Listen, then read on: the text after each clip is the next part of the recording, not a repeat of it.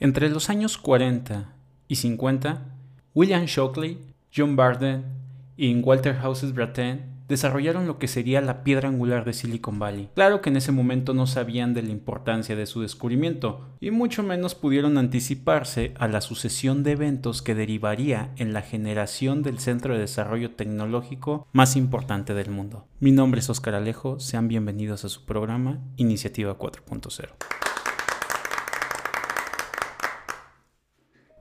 Si hay un lugar al que denominar como la meca de la tecnología y el friquismo, es Silicon Valley, en California.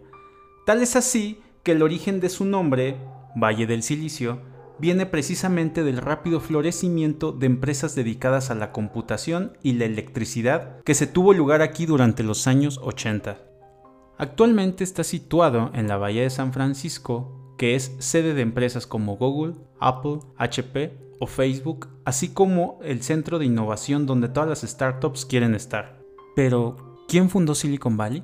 Mientras trabajaban en los laboratorios Bell, los investigadores crearon el transistor, un dispositivo electrónico básico que propició los circuitos integrados y que fue clave, entre otras cosas, del inicio de la informática. Tal fue su relevancia que se le considera uno de los inventos más importantes del siglo XX. De hecho, fue gracias a este invento que los padres de esta pequeña criatura obtuvieron el Nobel de Física en 1956. Ese mismo año, y quizás estimulado por el premio, Shockley decidió abandonar Bell para fundar su propia compañía. Así es que dejó la costa este para irse a un pequeño pueblo del extremo oeste, Mountain View, donde inauguró Shockley Semiconductors Laboratory, Ninguno de sus compañeros de Bell lo quiso acompañar en esa odisea, así que el prestigioso físico se encargó de buscar estudiantes graduados de la Universidad de Stanford. Shockley era un investigador brillante, pero carecía de habilidades de liderazgo. Solía someter a sus empleados a un sinfín de exámenes, entre ellos test psicológicos y de inteligencia. Cansados de esos malos tratos, ocho empleados decidieron abandonar la compañía y de la mano del emprendedor Sherman Fairchild crearon Fairchild Semiconductor.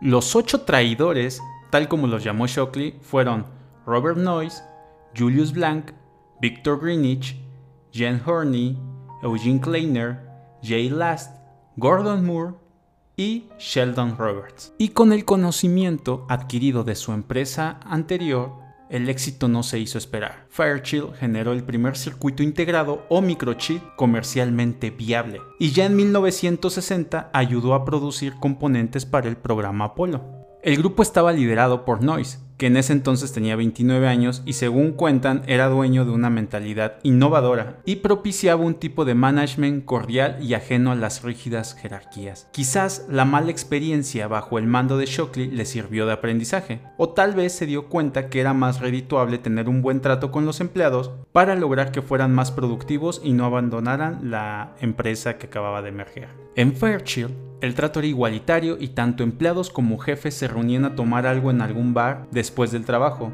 La horizontalidad que luego se hizo parte distintiva de la cultura emprendedora comenzaba a surgir por ese entonces, según se muestra en el documental de Silicon Valley. Otro rasgo distintivo de aquella empresa es que preferían contratar mujeres para ensamblar los chips porque se creían que eran más cuidadosas para llevar adelante esas tareas, según dijo el director y editor del documental, Randall McLaury, en una entrevista mencionada por la revista Forbes. Con el paso de los años, muchos de los que vieron nacer a la empresa se fueron y armaron sus propios emprendimientos. Gordon Moore y Robert Noyce fundaron Intel en 1968. Poco tiempo después, otros compañeros siguieron sus pasos y ayudaron a fundar AMD y Nvidia. Así se cimentaba el comienzo de Silicon Valley tal y como lo conocemos hoy. Cabe mencionar que Silicon Valley no es una ciudad ni un distrito, es una zona ubicada entre las ciudades de San Francisco y San José, en donde se encuentran oficinas llenas de emprendedores, ejecutivos de firmas tecnológicas y directivos de capital de riesgo. Pero, ¿quién le puso el nombre de Silicon Valley? Ninguno de los emprendedores destacados mencionados anteriormente que se instalaron en la zona le dieron el nombre, ni decidieron que iba a ser Silicon Valley, a pesar de que Shockley Semiconductor Laboratory sí fabricaba los transistores de silicon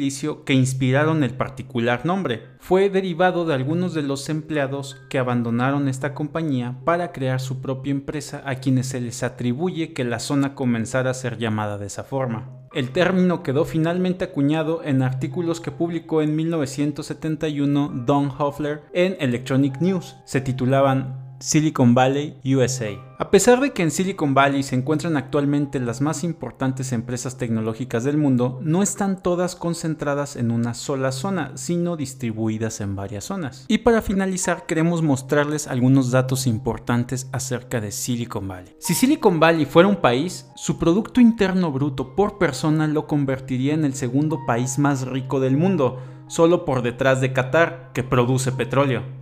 Su PIB per cápita anual es de 128.647 dólares, en comparación de México que es de 134.785 pesos. En 1971, mientras el cofundador de Apple, Steve Wozniak, estaba en la universidad, un amigo le sugirió que conociera a Steve Jobs, quien todavía estaba en la secundaria. Wozniak dice que el amigo dijo deberías de conocer a Steve Jobs porque le gustan los aparatos electrónicos igual que a ti y también hace buenas bromas. Otro dato, Jan Quam, el empresario ucraniano-americano y programador de computadoras, solicitó un trabajo en Facebook, pero fue rechazado. Siete años después, vendió WhatsApp, la compañía que cofundó, a Mark Zuckerberg por 1.919 millones de dólares. ¿Qué aprendimos en este episodio? Después de la mala experiencia que tuvieron estas ocho personas en la empresa de Shockley, decidieron hacer algo diferente. Decidieron crear una estructura horizontal diferente a la jerárquica que actualmente conocemos en muchas organizaciones.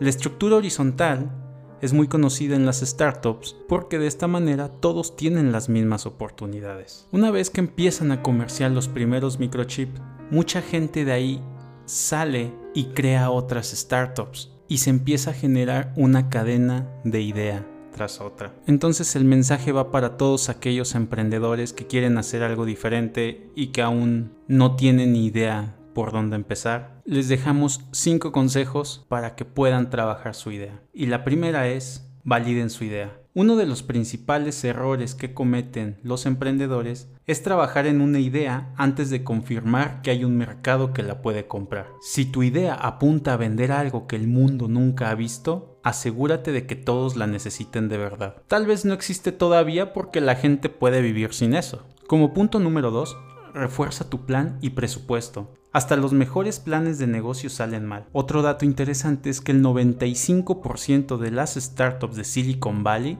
no son rentables. Entonces, ¿por qué hay muchos inversionistas apostándole a esto? Bueno, porque con una que pegue, paga todas las demás. Entonces, si tú tienes muchas ideas, velas desarrollando y una de ellas debe de funcionar. Para esto es importante que tengas un plan listo para saber cómo dirigir tu negocio, hacia dónde dirigirlo, tener una estrategia A, B, C, D. El plan nos ayuda a tomar decisiones antes de que tengamos que tomarlas. Como punto número 3, junta al mejor equipo. Crea el equipo desde un inicio y compárteles tus valores. Si invitas a nuevos trabajadores y socios y todos están de acuerdo con los valores, puedes aprovechar esto para tomar buenas decisiones. Peter Drucker escribió que las corporaciones tienen dos funciones específicas, marketing e innovación. En otras palabras, los negocios existen para crear y vender el producto. Establece un sistema de soporte. ¿Quiénes son los que van a estar ahí cuando todo esté mal? De hecho, es esencial para tu salud emocional y la de tu empresa. 5. Responde a la retroalimentación y mejora tu modelo. Para todos aquellos emprendedores, la necesidad de constantemente lidiar con el negocio nunca termina. Debes pensar siempre sobre cómo modificar lo que tienes para mejorarlo y estar pivoteando tu idea lo más rápido posible. Fail fast, learn faster. Muchísimas gracias por su tiempo, nos vemos en la siguiente sesión. Bye.